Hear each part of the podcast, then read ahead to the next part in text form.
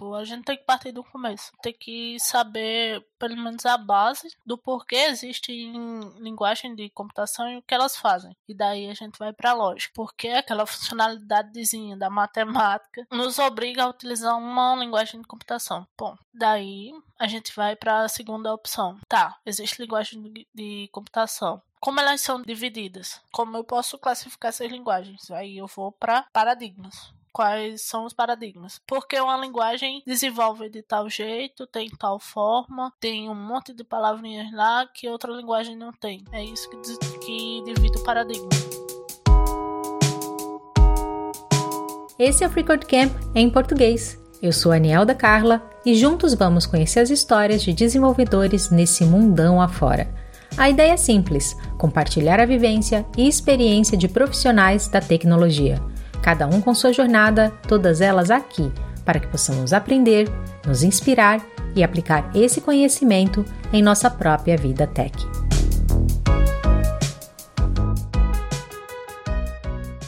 No capítulo de hoje, nós vamos conversar com a Beatriz Alice, dona do perfil do Twitter Loren Ipso. A Beatriz, ela é paraibana, assim como eu, minha conterrânea, mas eu a conheci no Twitter, através das postagens dela. Nós tivemos uma conversa muito bacana, não apenas sobre a jornada dela de programação, como também os primeiros passos que uma pessoa que está começando na área da programação pode tomar, uma espécie de mapa que você pode seguir caso você esteja começando e também questionamos qual que é o melhor momento para começar a procurar trabalho. Foi uma conversa muito gostosa, muito divertida, eu espero que vocês curtam. Bora lá. Beatriz, seja muito bem-vinda. Muito obrigada por aceitar esse convite e participar do podcast. Vou te chamar de Bia. Pode chamar de. Pode chamar de Bia, Beatriz, Lauren, Lorema. Acho que para a gente começar assim a conversa, eu pensei em lançar assim um desafio, que é uma coisa simples, que é assim, como que você explicaria o seu trabalho que você faz para uma pessoa que está começando agora na área de programação? Tá, vou pelo simples. Eu faço aplicativo. É o básico do básico. Tipo, eu trabalho com o desenvolvimento de aplicativos. E aí eu imagino que na sequência a pessoa ia perguntar: Nossa, mas que tipo de aplicativo você trabalha e se desenvolve? Aí eu diria de tudo, de tudo um pouco. Tipo, eu já fui de desenvolvedora de aplicativo de vacinas de vaca até distribuição de madeira no para fora, transporte de do exterior. E até fiz uma rede social, mas aí a gente deixa no off. E, e quando você fala de desenvolvimento uh, de aplicativos, quais são as principais linguagens que estão envolvidas no desenvolvimento de um app? Olha, hoje em dia a gente trabalha mais com a linguagem Py, que é Swift e, e Android, que eu diria assim que são as linguagens nativas que é, são voltadas para o SEO em si, mas que limitam muito porque Tipo, se você desenvolver em Android, você só vai conseguir é, trabalhar em Android. Se desenvolver em Swift, só vai conseguir trabalhar em, em, na Apple em si, no iPhone. E, assim, trabalhar, que eu digo, fazer o aplicativo funcionar. Mas hoje em dia a gente já abriu, o JavaScript já tomou conta de tudo, a gente tem o React Native, tem o Flutter, que é a iniciativa Google de fazer um, uma plataforma multi, multiplataforma, no caso um, um sistema multiplataforma, que hoje está abrangendo até o Linux, o sistema Linux. E que tem algumas mortas também, o Xamarin, o Angular, não fizeram todo sucesso e a galera deixou morrer, deixou para Deus, como, gente, como eu digo. E você já trabalhou um pouquinho com todas essas, assim? Ou teve umas que você acabou aprendendo e trabalhando mais? Não, teve o desprazer de trabalhar com o Xamarin por alguns meses, mas Hoje em dia eu, eu, trabalho mais com Flutter e com React Native, mas por causa do, da, da minha firma mesmo, que trabalha muito plataforma. E o Flutter é bem popular, né? Assim, é muito difícil é, ouvir falar de aplicação e não ouvir falar de Flutter. Sim, tá tomando um. Tipo, o Flutter é relativamente novo, se você for parar pra pensar. Tem uns 6 anos, 7 anos. Mas, em si, a tecnologia mobile é muito nova. a gente tem que ter essa, esse contraponto. O, o iPhone, o Android tiveram um crescimento da parte de 2010 para cá. E aí, ele, por ser relativamente novo, não ser tão velho quanto o Java, que é utilizado no Android, ele tomou uma proporção bastante elevada. Tanto por ser uma tecnologia Google, quanto por ser uma, uma tecnologia que abrange uma plataforma e a galera escolhe por não ter que perder dois tempos ou dois desenvolvedores para para desenvolver um para Android e um para Swift, por exemplo. E, e, quando você fala que você trabalha com app, você trabalha só com aqueles que vende na, na Play Store? Ou você também trabalha com aquelas web applications que você abre no browser, tudo e usa? Ou essa é outra categoria totalmente diferente? É uma categoria diferente, mas eu já tive de fazer a conversão de web applications para apps em si. E também para apps de, de plataforma mocada, que a gente que a gente chama de apps embargados, que um appzinho de carro, um appzinho de TV, já trabalhei também. Você explica melhor como que são esses esses apps embargados? Tipo, quando você vai pra TV e você quer colocar no Netflix em si, aquilo ali é um app embargado. Não é um, um app. É desenvolvido, sim, numa, numa linguagem, ou seja, Android, Swift, para o, o, Apple TV ou o. Não sei se chamaria ainda utilizado para embargado. Não, não é, não é utilizado mais não. Mas, tipo, aquele app ele vai ter que rodar em um sistema operacional é adaptado para aquela TV e vai ser utilizado somente para aquela máquina. Por exemplo, quando, quando a gente desenvolve para uma, uma TV, por exemplo, Panasonic ou Samsung, você vai desenvolver um app voltado para aquelas configurações daquela TV. É um app embargado para aquela máquina. Pensando aqui um pouco sobre quando a gente conversou sobre, pra, sobre a pauta, como que a gente ia conduzir essa nossa conversa, você comentou que você começou a trabalhar nova, né? Você começou a trabalhar com programação aos 16. E aí eu fiquei pensando, assim, quais foram as primeiras linguagens que você trabalhou? Eu sei que você começou com hardware, mas quais foram as primeiras linguagens de programação que você começou a trabalhar? Cara, a primeira linguagem que eu peguei foi Assembly para fazer para fazer um sisteminha de ligar e desligar motor de, de portão, eu acho. Foi a primeira primeira linguagemzinha que eu aprendi. Daí eu fui pegando algumas outras linguagens, por exemplo, o C, C Sharp, que era utilizado para. Não me lembro, é algum C que é utilizado para o Arduino. Vou até pesquisar. Ah, C, é. C Sharp eu aprendi outra coisa. O C eu aprendi para fazer algumas aplicações de Arduino, mas para desenvolvimento de coisas bobas como controle de uma estufa ou controle de, de temperatura de, de uma sala de, de apresentações por aí. Tipo, ah, quando tinha gente dentro da sala tinha um estado, quando não tinha, tem outro estado. Só pra, só pra dizer que tava programando. É, o que eu acho interessante é que quando as pessoas pensam, muitas vezes a pessoa não faz parte do mundo de programação e não tá trabalhando com isso, e pensa assim, ah, é, desenvolvedores, ele está sempre pensando em, nos aplicativos, né? Tá pensando no Instagram, no Facebook. Só que a programação ela está presente em tudo, né? Tem várias coisas. Né? Agora você falou assim, olha, para abrir o portão eu desenvolvi um programinha para abrir e fechar o portão. Pois é. É uma coisa assim que você não pensa inicialmente que tem uma pessoa ali que está desenvolvendo um programa para isso, mas tem né? Qual foi assim o programa mais aleatório que você participou, que é uma coisa que as pessoas que são de fora não imaginariam que um desenvolvedor estaria envolvido, mas estava, e lá estava você envolvida? Eu desenvolvi um sistema de conexão de telefones, uma rede Wi-Fi que não repetia, repetia o endereço MAC do dispositivo. Por exemplo, quando você entrava numa rede, a rede era, era aberta, você cadastrava aquele seu celular e aí ele iria ficar com um endereço lá uh, fixo. Que até, tipo, foi em 2000 e 2013, até naquela época de 2013 ainda não, não tínhamos essa tecnologia on-lock, que a gente chama, tipo, dentro do, do roteador. E a gente tinha que programar isso em linguagem, uma linguagem lá esquisita, do, do, que era própria do, do roteadorzinho, do, não era nem o TP-Link. Qual era o nome do roteador? Cisco, do Cisco, e que tipo, deixava, deixava as coisas mais fáceis pra gente. A linguagem em si, não aquelas configurações que tem naquele menu de, de, de roteador. E, tipo, foi uma coisa totalmente aleatória que nunca mais eu vou fazer na minha vida, porque não precisa mais, mas foi bem, bem legal trabalhar com isso na época. E demorou pra caramba, demorou pra caramba pra fazer isso. Qual, qual foi a linguagem mais difícil, assim, de aprender a, até o momento? Assim, que você levou mais tempo estudando, quebrando a cabeça? Cara, eu vou apanhar muito, mas para mim foi JavaScript. Eu odeio JavaScript. odeio JavaScript. Tá, me coloca para fazer um sistema com Java que eu vou fazer com o maior sorriso do mundo, mas o JavaScript eu odeio. Odeio, odeio, odeio.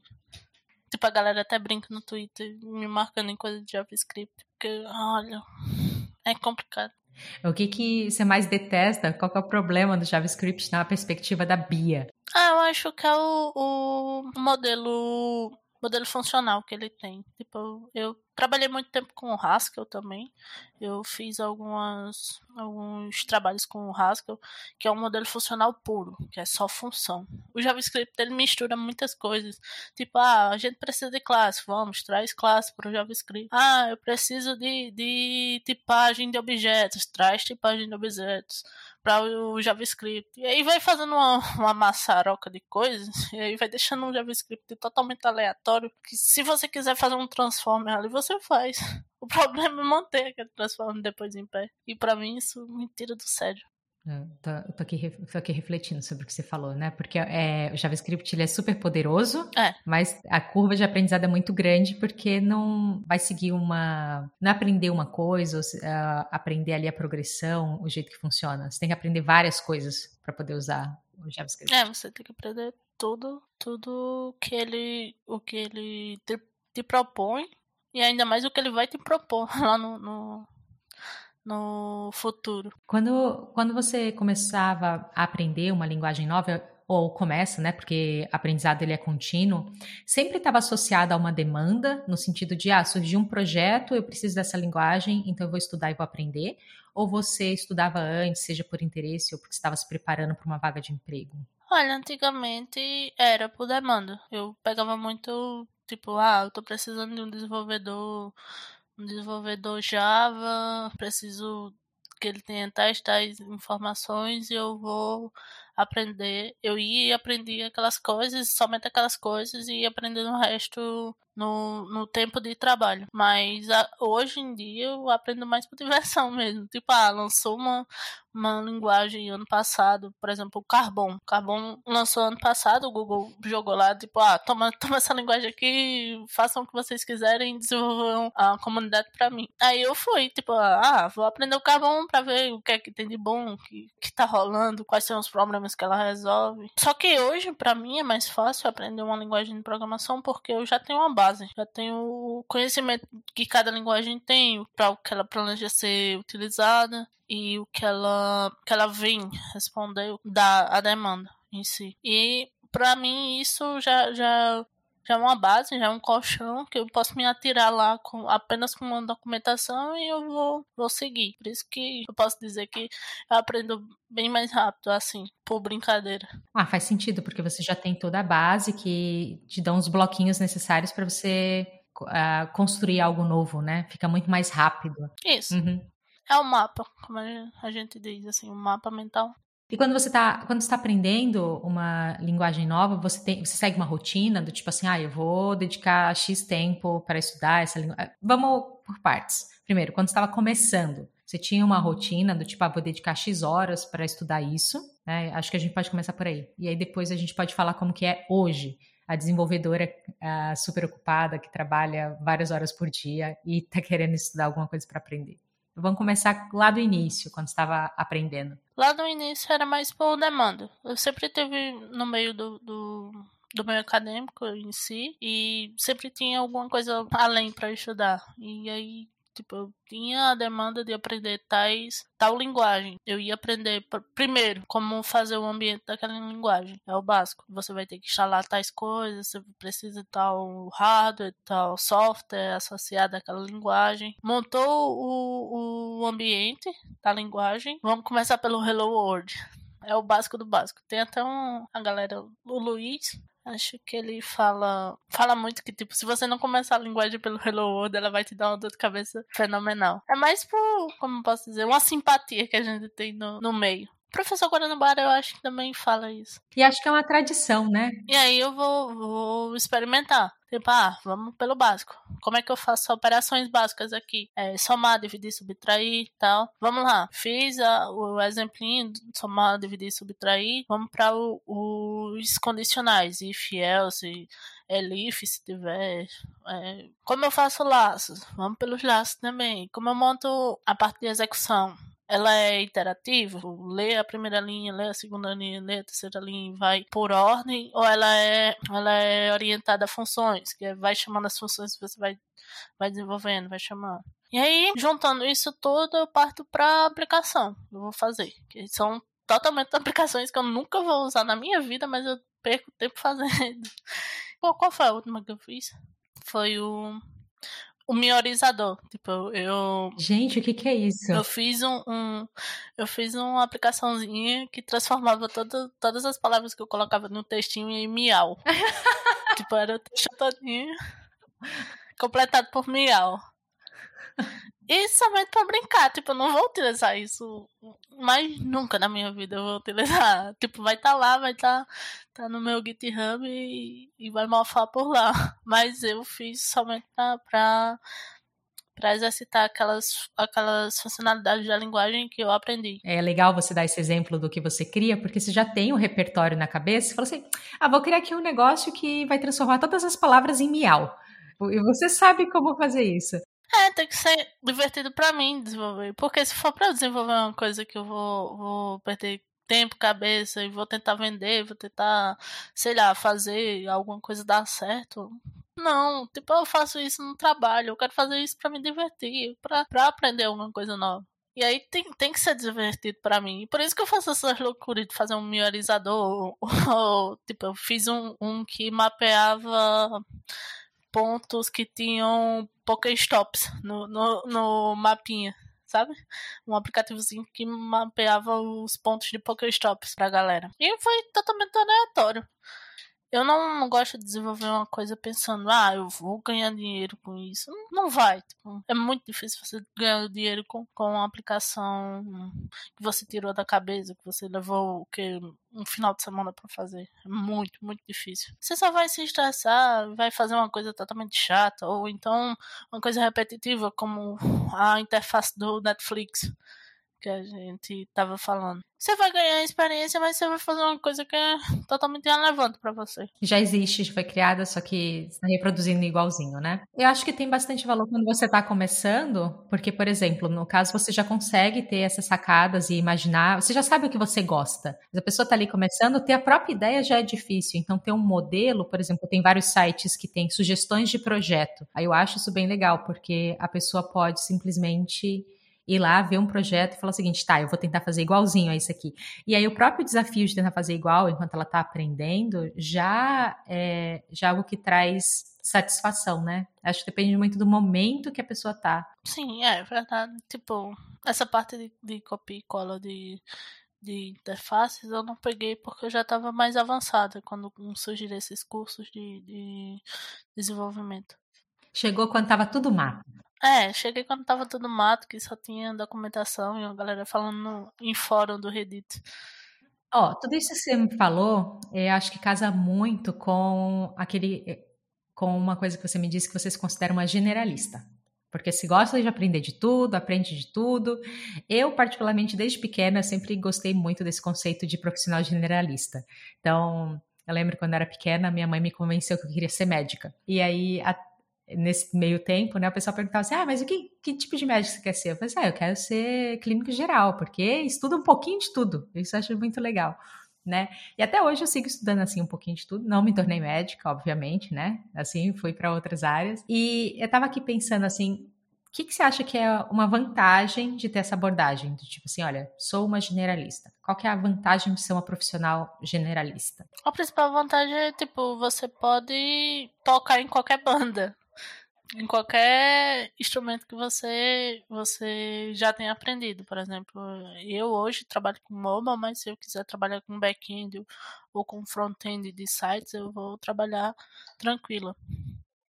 Eu não dependo de tempo ruim ou tempo, tempo bom da bolha em si. Ou então de, de oportunidade de emprego. Surgiu uma oportunidade de emprego no Canadá que trabalhe com back-end eu vou pular pra lá e se, se conseguir eu vou até o fim trabalhar com ele. Acho que essa é a principal característica. A parte ruim é que você nunca vai se tornar um especialista em algo.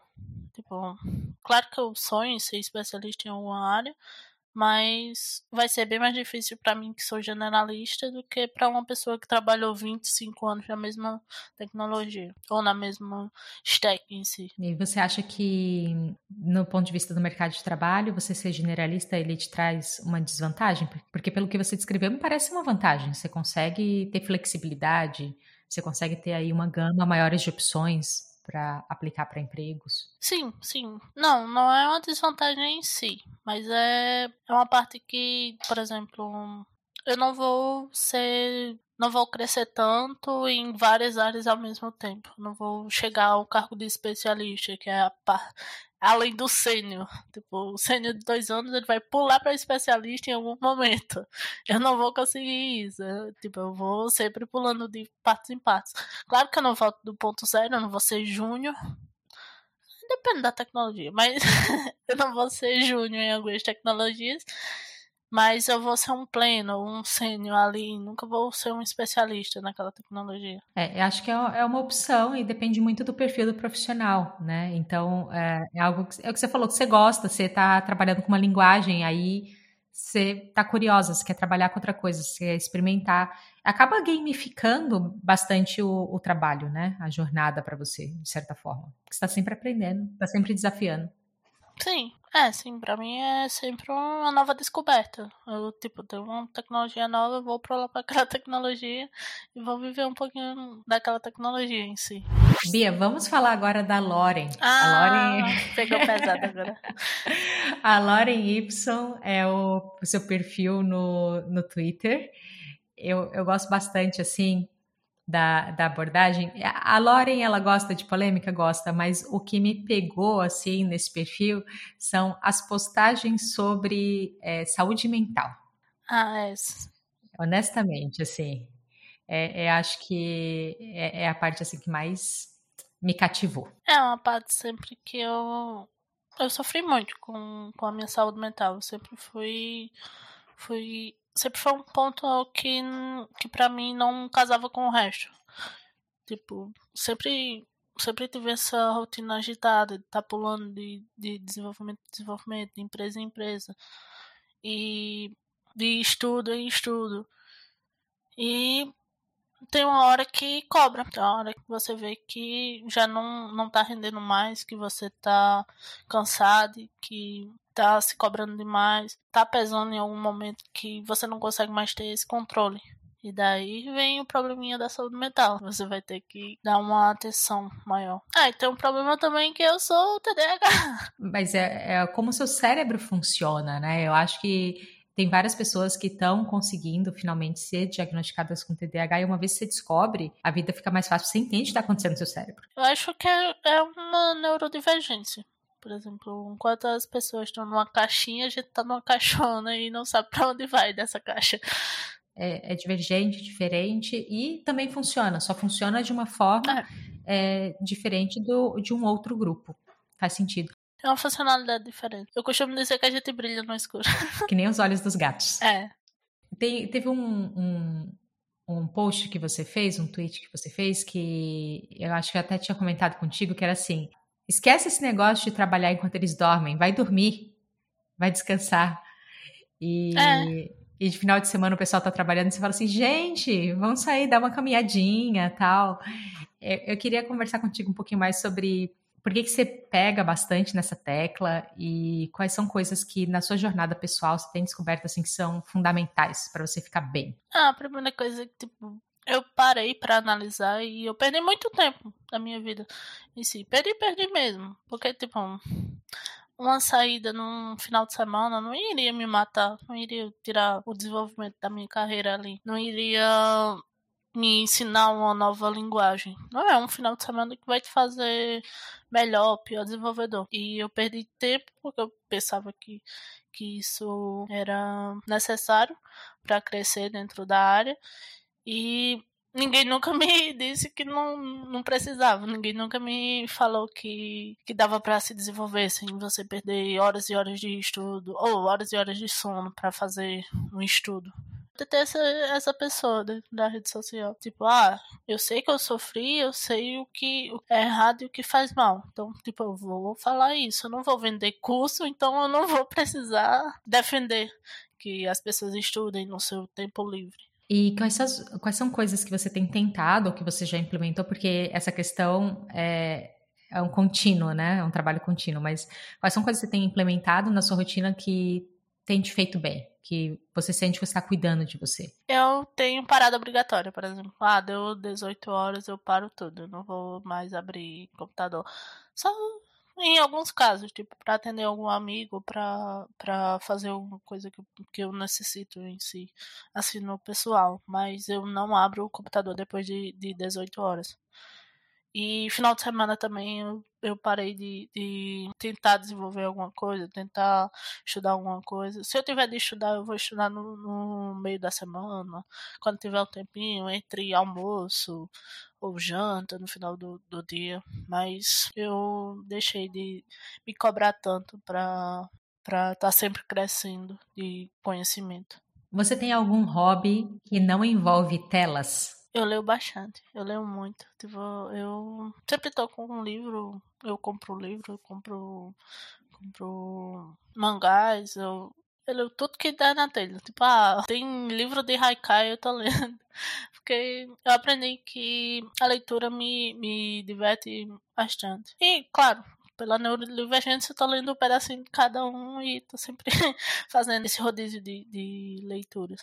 E eu leio também para diversão. Se eu estiver lendo alguma coisa é porque eu estou me divertindo. Se eu não estiver me divertindo, eu não leio porque eu não consigo. Não é de mim fazer essa leitura chata. A galera pensa de. Atividade física se enquadra como diversão, obrigação, saúde? Onde ele se encaixa nesse espectro? É obrigação. Para mim, hoje é obrigação. Porque, tipo, ah, já ferrei a coluna, já tenho sobrepeso. Mas por causa do, do tempo que eu passei, assim, sem, sem esse autocuidado, entre aspas comigo mesmo para fazer esse desenvolvimento de, de carreira, esse desenvolvimento pessoal. E hoje em dia eu, eu considero obrigação. Eu tenho que estar fazendo alguma atividade para manter as coisas em dia e tal. Mas eu não, não sou ainda do Tech Maromba, que é tipo a galera do. que. os desenvolvedores bombadões lá eu admiro muito que tem essa, essa possibilidade de estar na academia, mas eu odeio estar ali naquelas maquinazinhas, parecendo um hamster, fazendo vários e vários exercícios. Sou mais de caminhada, corridinha. Há uns dois, três anos atrás eu comecei a ter dores quase crônicas no ombro, e aí eu tive que começar a fazer fisioterapia, depois eu fui pro pilates, comecei a fazer natação, mas só parou mesmo quando eu comecei a fazer musculação. Então, hoje em dia eu faço isso, pilates, natação e musculação não tudo na mesma ordem, não tudo no mesmo dia, mas faço as três coisas durante a semana. E aí eu estava comentando esses dias que desses três, a natação eu faço por prazer, o resto é porque tem que ser feito e faz parte da rotina. E acho que é legal quando a gente bloqueia algumas partes da nossa rotina, porque assim, o trabalho é uma obrigação e a gente já é treinado desde novo a entender que aquilo ali é uma obrigação nossa que a gente tem que fazer e tem que ir lá dedicar aquele tempo para o trabalho mas é muito fácil é, ignorar o tempo do sono e o tempo de fazer outras, essas outras atividades para cuidar do corpo também. Então, encarar eles, colocar no mesmo grau de importância, quando é possível, né? Levando em conta que eu não tenho filhos, que tem várias coisas que tornariam essa rotina muito mais difícil. É, conseguir encaixar isso, é, eu acho, acho legal. É, levando em consideração, tipo, por, um, por uma parte de tempo eu deixei esse desenvolvimento pessoal como uma obrigação de estar tá estudando, estar tá sempre correndo atrás de novas, novas tecnologias, de estar tá, é, tentando ser um desenvolvedor melhor.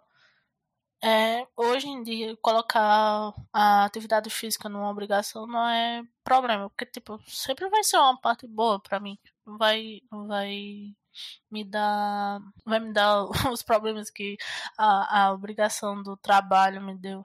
E, bom, a gente falou agora do, de um dos pilares lá do seu perfil do Twitter, que é essa questão do, do bem-estar. E um outro tema que está ali pinado no, logo no início lá do perfil é um pequeno guia de como as pessoas podem começar, né? E eu queria meio que dividindo por partes e abordando é, isso com você, que é uma thread que eu achei muito legal. E aí você fala assim, ó, primeiro vamos começar do começo. E aí você fala de lógica de computação, linguagem interativa e orientação a objeto. Você me fala, assim, desse comecinho. Assim, eu, eu não sou da, do time pedagógico, mas eu posso dizer que pô, a gente tem que partir do começo. Tem que saber, pelo menos, a base do porquê existe em linguagem de computação e o que elas fazem. E daí a gente vai para lógica. Porque aquela funcionalidadezinha da matemática que um monte de desenvolvedores acham que não é matemática, mas sim é matemática, lógica de computação. Nos obriga a utilizar uma linguagem de computação. Bom, daí a gente vai para a segunda opção. Tá, existe linguagem de computação como elas são divididas? Como eu posso classificar essas linguagens? Aí eu vou para paradigmas quais são os paradigmas. Porque uma linguagem desenvolve de tal jeito, tem tal forma, tem um monte de palavrinhas lá que outra linguagem não tem. É isso que, que divide o paradigma. Por exemplo, JavaScript é um paradigma funcional. Deveria ser, né? Paradigma funcional. Haskell é um paradigma funcional. Ele vai trabalhar com funções é um paradigma mais matemático. Você vai ter funções e eles vão te dar o resultado. Funções e eles vão te dar o resultado. Já Java é um paradigma de objetos. Você tem objetos lógicos, por exemplo, uma casa, um carro, uma pessoa que tem tais características que são os atributos daquela classe e vai ser desenvolvida em cima daqueles objetos, que é uma parada mais, digamos, estrutural. E para seguir, você tem o em que eu vou utilizar aquela linguagem. Vamos utilizar para fazer aplicativo, vamos utilizar para fazer web páginas, vamos utilizar para fazer desenvolvimento de máquina, desenvolvimento de inteligência artificial, que hoje está em moda. Vamos utilizar para fazer coletagem de dados. E aí você precisa ter essa base do porquê você utiliza a linguagem, do que aquela linguagem te oferece e do em que você vai utilizar aquela linguagem para começar a te formar um desenvolvedor. Tá, então recapitulando, eu, eu começo com aprendendo a lógica de computação, que é entendendo ali a matemática, entendendo quais são as limitações que me fazem precisar de um programa. Isso. É isso? Aí eu venho e a partir disso eu começo a estudar o programa. É, em si, você vai, vai estudar o problema, na verdade. Você vai estudar como vai ser desenvolvido aquele, aquele programa. O programa em si você vai utilizar na, na parte da divisão. Quero um aplicativo, eu quero uma web página, eu quero um, um cara que faça uma coletagem de dados. Mais ou menos a base é essa. Depois que a pessoa aprende a lógica de computação, você, você menciona aprender uma linguagem interativa, eu disse Python, C, Dart ou JavaScript, e uma, uma orientação a objetos, que seria Java, C++ ou Go. Isso. Aprender uma de cada dessas para depois seguir. Eu recomendo assim, tipo, ah, você precisa ter o contato com a linguagem. Então, escolha uma linguagem, tem o seu primeiro contato inicial. Por exemplo, hoje para a linguagem de entrada a gente utiliza muito Python, que é uma linguagem simples, não tem tanta estrutura, não é tão verboso quanto o Java, por exemplo. E a curva de, de aprendizagem é, é menor. A curva de aprendizagem de você sair do zero para um, uma coletagem de dados é bem menor com, com Python. Eu usei o coletagem de dados é porque a gente utiliza muito Python para isso, mas ele é utilizado para várias coisas, até para orientação a objetos uma vez que você aprende essas linguagens, aí você estava falando que a gente consegue programar os paradigmas que você explicou do funcional e o paradigma de objetos. Isso. São vários paradigmas que a gente tem hoje na computação. É funcional, até o lógico em si é um paradigma. O, o funcional, objetos, lógico e outros mais assim, de que são mais específicos para alguns desenvolvimentos no campo de, da, da pesquisa. É mais é uma divisão, uma divisão de classes. Por exemplo, se você utiliza um Java, em si, você vai estar tá utilizando um paradigma de orientação a objetos. Se você utiliza mais um Haskell, você está utilizando um uma paradigma de, orientado a funcionalidades na parte do desenvolvimento você vai ter muito mais funções do que objetos em si. Você não vai ter objetos com Haskell, entre aspas. Falando em objetos, você, você deixou claro que paradigma funcional, por exemplo, é porque essa linguagem ela usa funções. Isso. Você até brincou do tipo assim, por exemplo, o JavaScript deveria é. usar funções. E aí, agora você falou sobre paradigma de objetos e tudo mais. Você consegue explicar o que é um objeto? O objeto é uma é um agrupamento lógico, por exemplo. Você é uma pessoa que tem cabelos pretos, que usa óculos, que é branca, tem olhos escuros. Então, no, no objeto Zelda tem a, as características: cabelos pretos, óculos, sim, olhos escuros. E isso tudo é agrupado no seu objeto, tá ali, junto, numa caixinha lógica que tem suas, seus atributos. No paradigma funcional, você iria ter uma função, a função Nielda, que recebe os seus atributos, que é cabelos pretos, olhos escuros, os óculos, sim. A diferença é que, tipo, você não agrupa essas informações, você tem que dar informações ao paradigma funcional. Já no paradigma de orientação a objetos, você tem todas essas, essas características agrupadas em uma caixinha. Tá, aprendi uma linguagem interativa, aprendi oração objeto, entendi os paradigmas e aí você fala assim, ó, tá, agora a gente vai para as áreas, tem vamos estudar as áreas. Você aprendeu a ferramenta, agora vamos lá aplicar para alguma coisa que você quer. Você quer fazer um aplicativo? Tá. Você vai utilizar qual paradigma? Aí você escolhe. Você pode fazer qualquer um, qualquer qualquer paradigma que for capaz de te dar aquelas, aquelas opções. Por exemplo, você não pode fazer tudo com um paradigma funcional. Você não pode fazer tudo com um paradigma de orientação a objetos. Mas para aquele seu problema, qual seria melhor para você utilizar? Você vai escolher um paradigma e vai escolher a linguagem que utiliza aquele paradigma. Você tem as características daquele seu projeto. Você tem o problema em si, você vai dividir ele. Em qual paradigma é melhor para resolver aquele projeto? Ah, eu quero orientação a objetos. Beleza, orientação a objetos. Quais linguagens utilizam orientação a objetos? Tem Java, tem Dart, tem C++. E aí você falou que depois de tudo isso, a pessoa já pode ir para escolher o Pokémon dela. Ou não, tem mais coisa que ela tem que estudar antes disso tudo. Hum, não, por enquanto não. Você pode escolher seu Pokémonzinho ou pode ser o, o, o Pikachu e, e, seguir pra ciência de dados. Ai, por quê? Qual que é o problema da ciência de dados?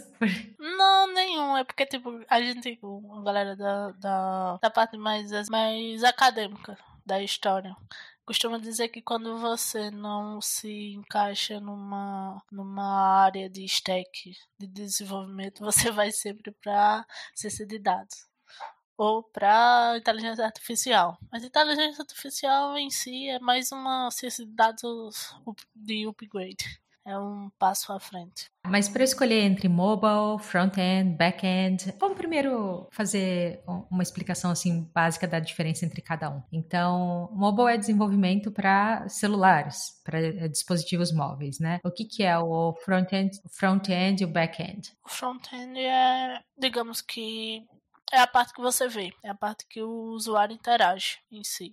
É aquela parte limpa, bonita e colorida que você vai clicar, vai inserir dados e vai interagir. Já o back-end é a parte mais lógica da parada. Ele vai tratar aqueles dados recebidos do, do front-end. Ele vai separar em caixinhas, adicionando objetos em algum lugar, ou vai fazer um processamento é, chamando uma API ou utilizando a API que ele tem própria para te dar uma resposta que vai para o front-end e vai ser mostrada para o usuário. Então, tipo, a gente costuma dizer que o front-end é tudo que o usuário vê e o back-end é tudo que o usuário recebe. Só para levantar aqui a bola e a gente discutir sobre isso, né? E o full stack? Por que, que o full stack não tá aqui? Então, full stack é, digamos que é um conjunto de tudo. Você sabe tudo, você é bom em tudo. Eu não acredito que alguém seja bom em tudo, mas que você consegue ser, ser capaz de entregar front-end back-end é, em plena funcionalidade e que não tem essa divisão. E eu não acho que seja adequado para um, uma pessoa que está entrando na área tentar ser um full stack.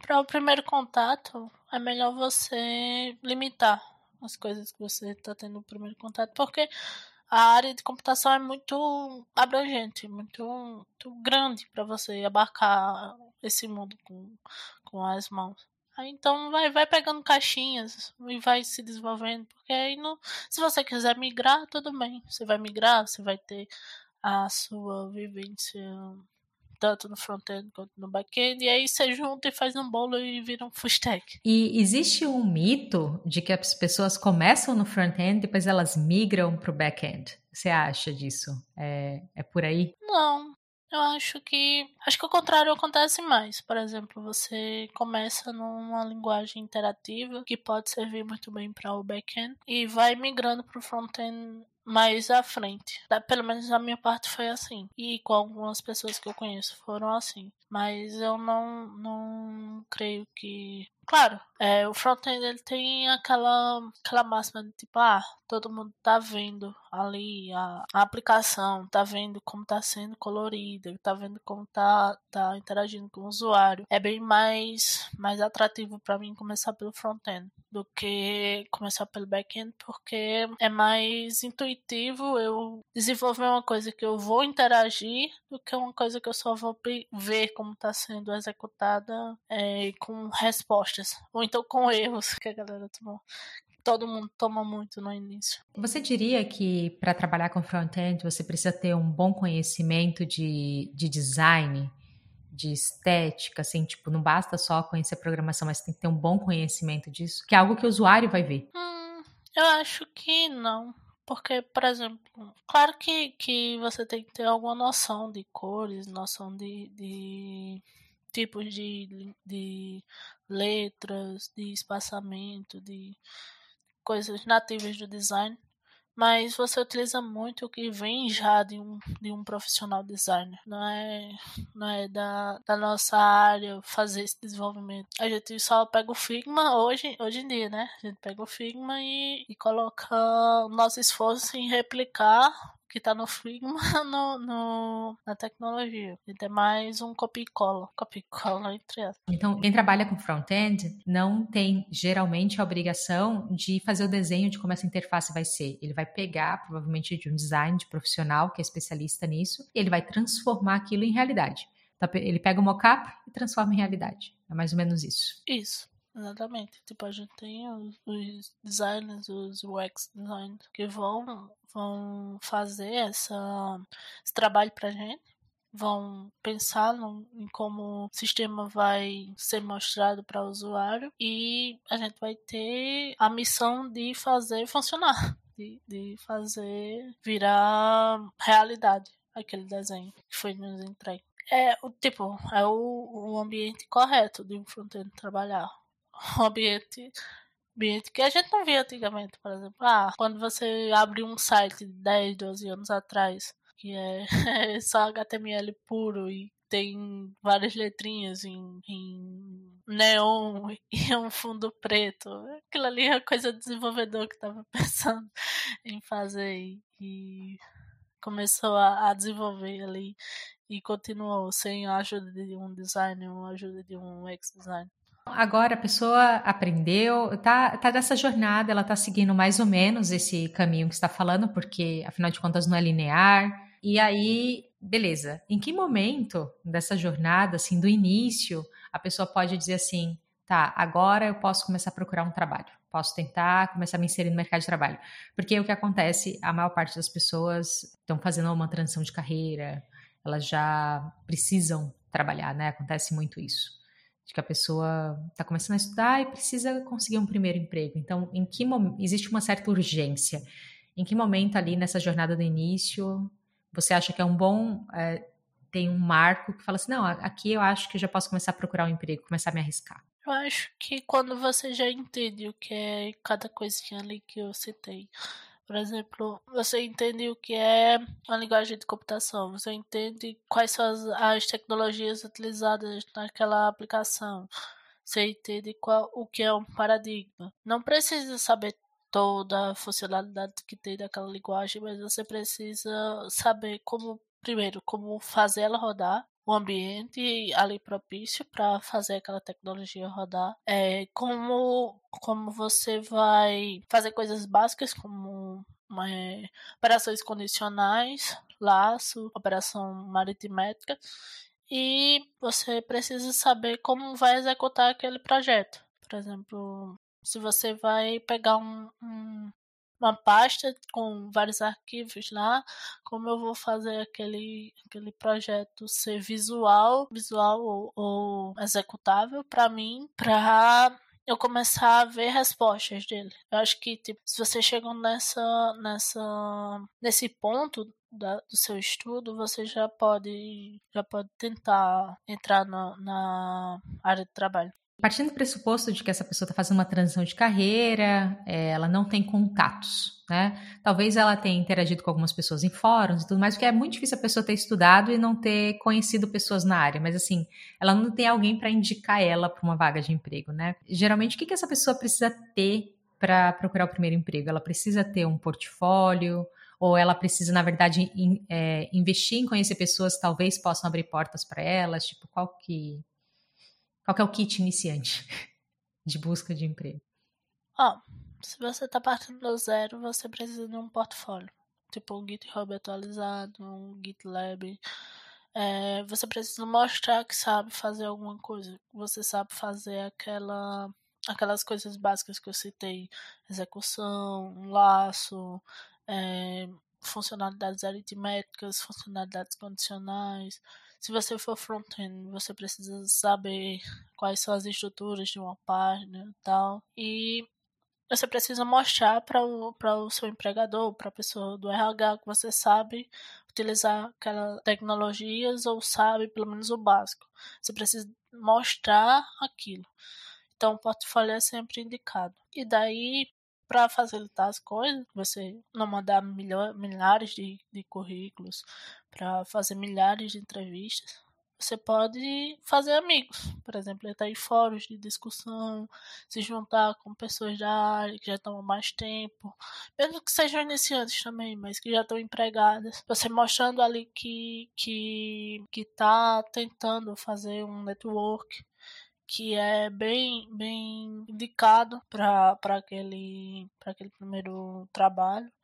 É bem, bem mais importante do que fazer milhares de cursos de, que são às vezes muito repetitivos ou então que não te agregam mais do que você já sabe ou tentar várias tecnologias de uma vez, sem, sem ter o foco em uma, ou sem ter o foco em saber o básico. E quais são algumas áreas que você acha que costumam ser mais amigáveis, entre aspas, amigáveis, em termos de contratação de iniciantes? Olha, no início, eu acho que a área de back-end é mais amigável, porque, tipo, que o iniciante fizer, quase sempre várias pessoas não irão ver assim, vai, não vai ser palpável para o público. Então, tipo, a área de back-end é mais, mais amigável na contratação de, de iniciantes também é mais amigável na, na, na exportação para outras áreas. Por exemplo, tipo, a galera que entra normalmente em back-end não vai continuar em back-end porque gosta de um front, porque gosta de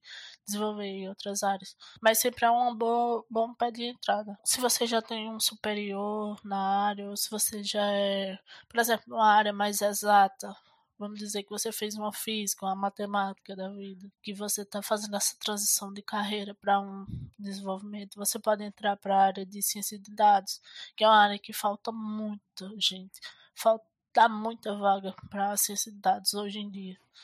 E é sempre, é sempre dificultada, porque você precisa no background de, de informações matemáticas, você precisa de um cálculo ali, de coisas que não tem no ensino básico de um curso, de um bootcamp, para entrar. E aí você tem essa, essa possibilidade de entrar em ciência de dados e também migrar, mas aí vai ser um pouco mais dificultado, porque ciência de dados trabalha mais com dados do que com aplicações em si. É, eu ia perguntar isso, que para ciência de dados a pessoa realmente precisa ter esse background de matemática ou de física. Claro, a pessoa de humanas consegue entrar na parte de ciência de dados, se estiver fazendo transição? Olha, eu acho eu acho um pouco difícil, porque vai ter que. Ciência trabalha muito com estatística, muito com probabilidade, muito com uma parte mais de cálculo matemático. Eu acho que é bem mais, mais complicado você sair de uma humanas que não viu um cálculo 1 ou cálculo 2 avançado. Pode saber ali aquela parte básica do, do ensino, de probabilidade, mas aí já cai um pouco na, na dificuldade matemática. Vai ser um pouco mais, mais pegado, talvez. Mais difícil. Tem alguma habilidade não técnica que pode ajudar um iniciante a se destacar? Por exemplo, conhecimento de Agile, de Scrum, coisas assim. Você acha que pode ajudar essa pessoa a se destacar de alguma forma? Sim, metodo... hoje em dia eu acho que todas as empresas utilizam metodologias ágeis, tanto Scrum quanto Kanban, quanto outras metodologias, sempre sempre utilizam. Hoje em dia é muito difícil uma, uma empresa trabalhar método cascata, que é aquele método de ah, vamos, vamos projetar e vamos desenvolver. Não. Você vai ter sempre um, um desenvolvimento e um, uma projetação em constante harmonia. Vai estar sempre no seu dia a dia, em ciclos em si. E aí, tipo, você entrar com esse pensamento de que Tipo, ah, tudo pode mudar de 15 em 15 dias, é bem legal. Alguns soft skills, como comunicação, como é, saúde emocional, é uma, uma, soft skill que falta muito na área, né? Porque, né? Twitter tá aí pra provar isso. O gerenciamento de tempo também é uma soft skill muito importante para o iniciante, porque quando você entra, você vai ter demandas, mesmo que pequenas demandas, mas você precisa entregá-las em tempo ágil, seja para entrar, seja para contribuir com o time. Agora eu tenho três perguntinhas só para o pessoal aprender um pouquinho mais sobre você. Tá, tá, tá, tá. A primeira pergunta é: o que, que você está aprendendo hoje em dia? Hoje em dia eu estou focado em machine learning. Estou aprendendo aprendizagem de máquina. Coisa tão redundante de se falar. É, como você gosta de aprender? Eu sou da pessoa que gosta de aprender por diversão. Por exemplo, eu tenho microprojetos de aprendizagem. Por exemplo, eu estou fazendo uma aprendizagem de máquina que ele aprende as cores mais utilizadas na bandeira do arco-íris, que não são todas iguais. Vamos saber. É, sempre muda o tom de, de, de amarelo, vermelho. E eu tô aprendendo isso. Tô, tipo, tô dando o scriptzinho pra fazer essa aprendizagem, pra fazer essa catalogação. Eu sempre tenho algum projeto que eu não vou utilizar nunca na minha vida, mas eu tô, tô ali sendo boboca de aprender a utilizar aquela tecnologia, ou aprender aquele conceito, fazendo esses microprojetos. E como você se desconecta? Desliga a cabeça para poder descansar? Tirando o Wi-Fi. não, Essa não. foi uma resposta muito boa. Como você eu... desconecta? Desliga o Wi-Fi. É, é uma parte. Não, hoje em dia eu tenho me forçado um pouco. Eu tenho tempo de descanso. É obrigatório no dia. Tipo, bateu a hora, finalizou o trabalho, finalizou o estudo vou descansar. Eu não faço mais nada. Ah, eu quero continuar. Não, não quer continuar, não. Vai descansar. Porque é obrigatório fazer esse descanso mental para no outro dia tá bem, para aprender outras coisas, se eu quiser. É muito interessante ver como você está sempre falando sobre aprendizado e como é uma coisa assim importante, é um valor muito forte para você, né? Então, muito além do, do trabalho, muito além do, do resultado em si, eu tenho a impressão, e aí você pode me corrigir se eu estiver errado, de que o processo de aprender em si é prazeroso, é divertido, é o que faz valer a pena para você. É, para mim a parte a parte da, da diversão em si é aprender coisas novas.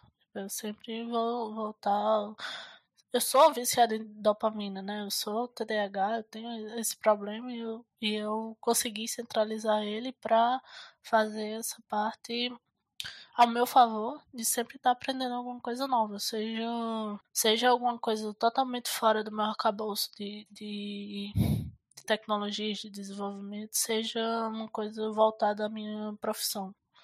sempre vou estar tá em busca de aprender coisas novas. Eu nunca tive esse problema de, de ter um, um pacamento de querer, ah, não vou mais, mais estudar porque eu não quero mais aprender nada, porque eu tenho preguiça de aprender alguma coisa. Não. Esse sempre foi o meu foco a parte de aprendizado. Bia, gostaria de te agradecer imensamente por essa conversa, foi muito divertido. Eu que agradeço. É, obrigada por compartilhar sua experiência. Se você quiser, você pode falar aqui como que as pessoas podem te encontrar nas redes sociais, se você quiser ser encontrada. É falar um... Ah, não me encontra não. não, brincadeira, brincadeira. Podem me seguir no, no Twitter, eu vou estar falando alguma bobagem lá. É arroba Loren Impson, okay? Eu já contei a história do Loren Impson. Não, por favor, conta.